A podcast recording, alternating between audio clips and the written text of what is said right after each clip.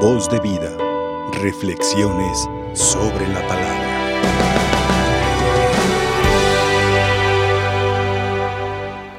Qué buena noticia nos da el Señor a través de su palabra. Un mensaje alentador para cada uno de nosotros y proyectarlo en nuestra propia vida, en la vida de todos los días, en la vida que hoy te ha tocado y me ha tocado vivir.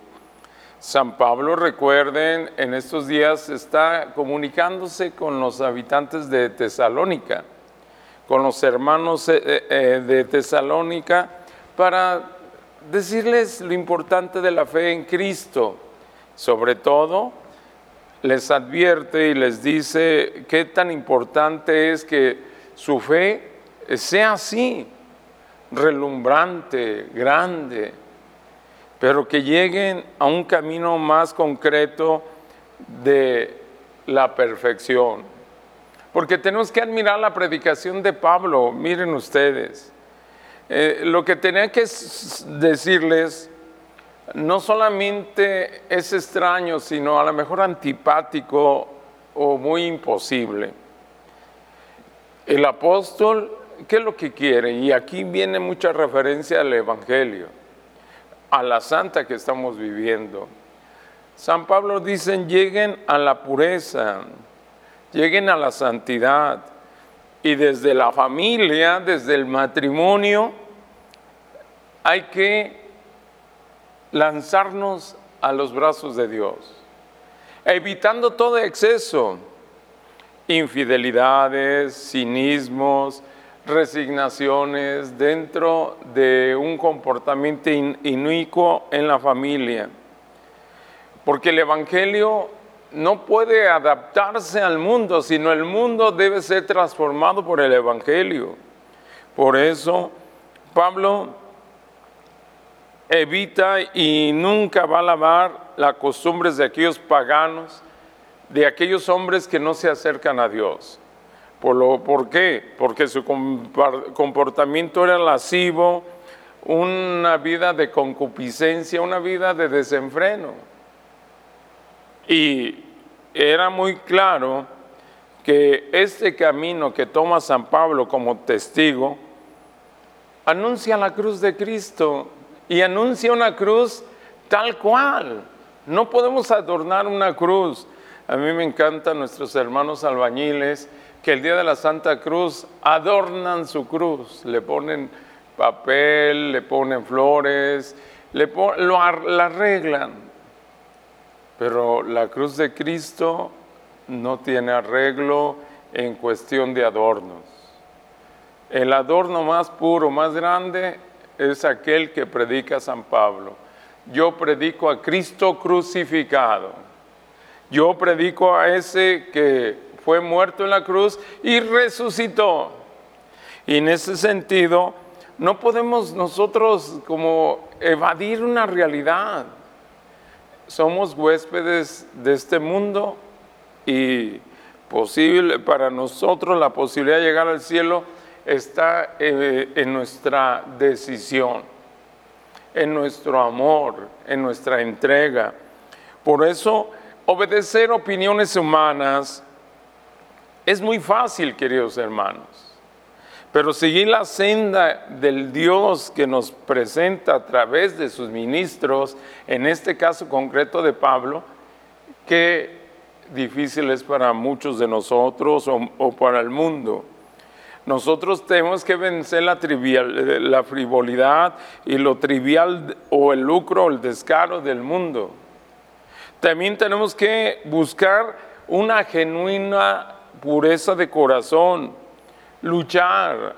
La búsqueda de esto es a través de Jesús. Por ejemplo, yo puedo decirles, y uno de los diálogos de San Agustín, en su maravilloso libro de las confesiones, habla de su mamá. Muchos de ustedes se han de imaginar que Mónica, Santa Mónica, el centro de su vida era su hijo porque todo lo vemos así como una relación directa a Agustín.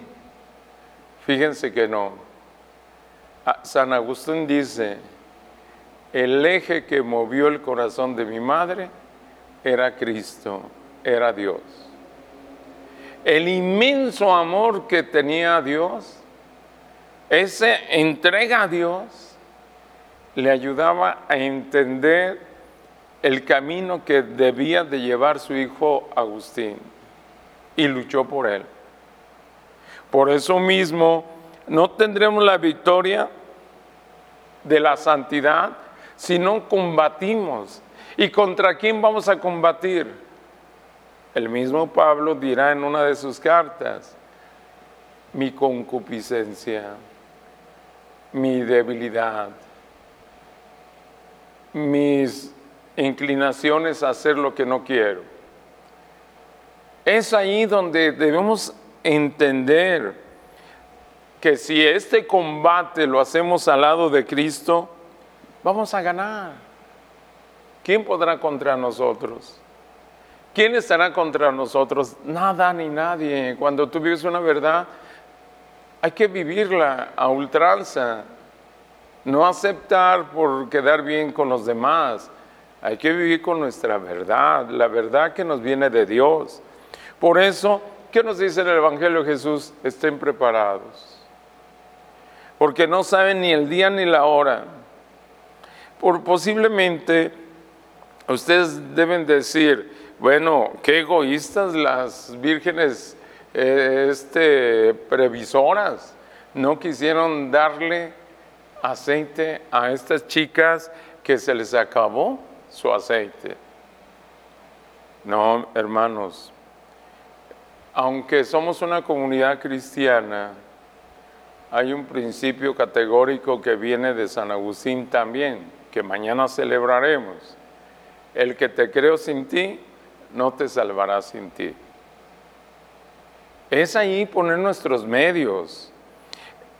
Todos sabemos que a veces nos llega la somno, eh, pues a dormir, nos dormimos. Y puede ser, aquí el Evangelio no distingue, se durmieron las diez jóvenes, o sea, las diez cayeron en sueño. El cansancio de la vida, los problemas de la vida, las dificultades y enfermedades, muerte de seres queridos, queridos, todo eso a veces nos vuelve somnolientos, nos cansa y queremos tirar todo. ¿Y qué hace una persona con depresión? Dormir. Dormir. Porque a veces nos cansa la vida. Y en ese sentido, aquí nos está haciendo referencia a la debilidad de dormir. No, pues es natural dormir. Hay que dormir para rendir, dice por ahí un principio humano. Y en este sentido, lo que dice el Evangelio, el cansancio y el hastío a la oscuridad de la noche les ganó a ellas, a las diez, el cansancio y se entregaron al sueño, sin pensar qué podía suceder después. Ellas guardaron ese aceite, las previsoras. ¿A qué hace referencia San Mateo? San Mateo es un evangelista muy escatológico, muy eh, habla de los últimos tiempos. Siempre nos va a hablar San Mateo que estemos preparados. En su prédica, San Mateo es concreto, velen y oren. Y en este sentido, ¿qué dice San Agustín de esta parábola de Jesús? Cinco conservaron su aceite y mantener el fuego encendido. La noche de la vida es larga, la muerte es oscura y solamente la luz rompe la tiniebla. San Juan bellamente lo refleja en el inicio de su evangelio. La luz vino al mundo, vino y rompió las tinieblas. Por eso es un asunto de conciencia, queridos hermanos. Hay que estar conscientes y aunque venga el sueño, tomar medidas para presentarnos delante de Dios cuando Él lo requiera. ¿Y qué es el despertar para nosotros?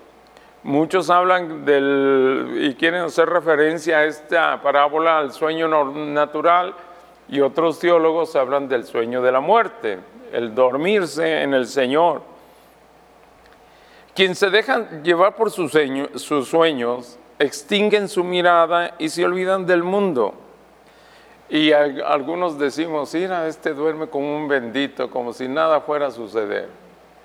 Y le puedes bailar, brincar y hacer ruido y como un tronco cae en cama y no lo despiertas ni a tiros.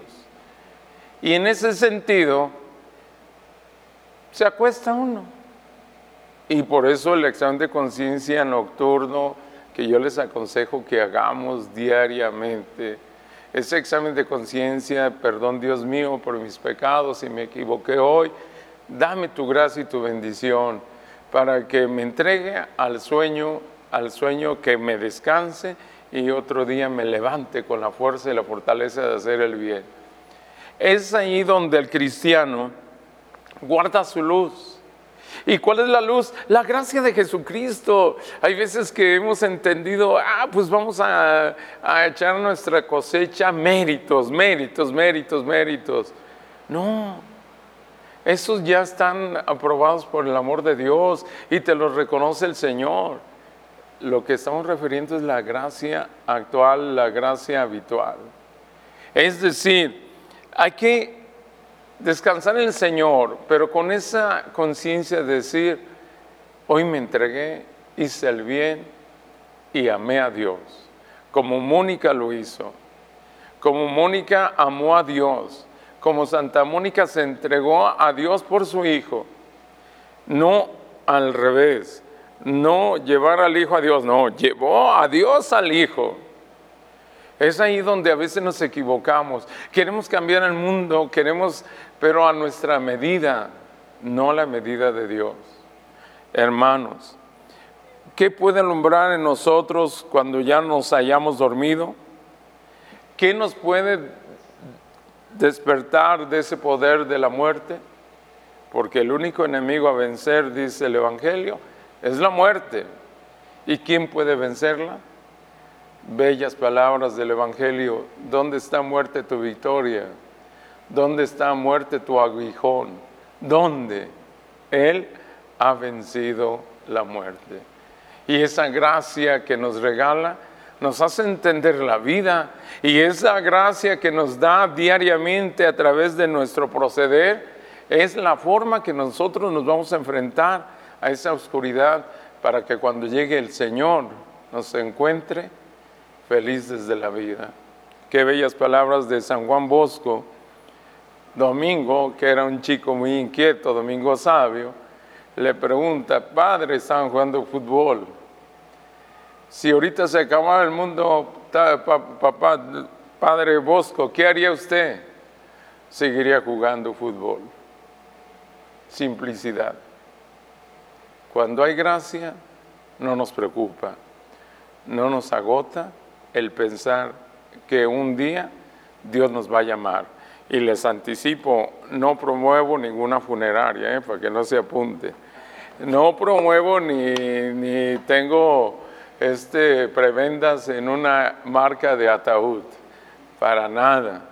Pero debemos entender que la muerte no se prepara comprando el ataúd, se, se prepara con la gracia del Espíritu Santo.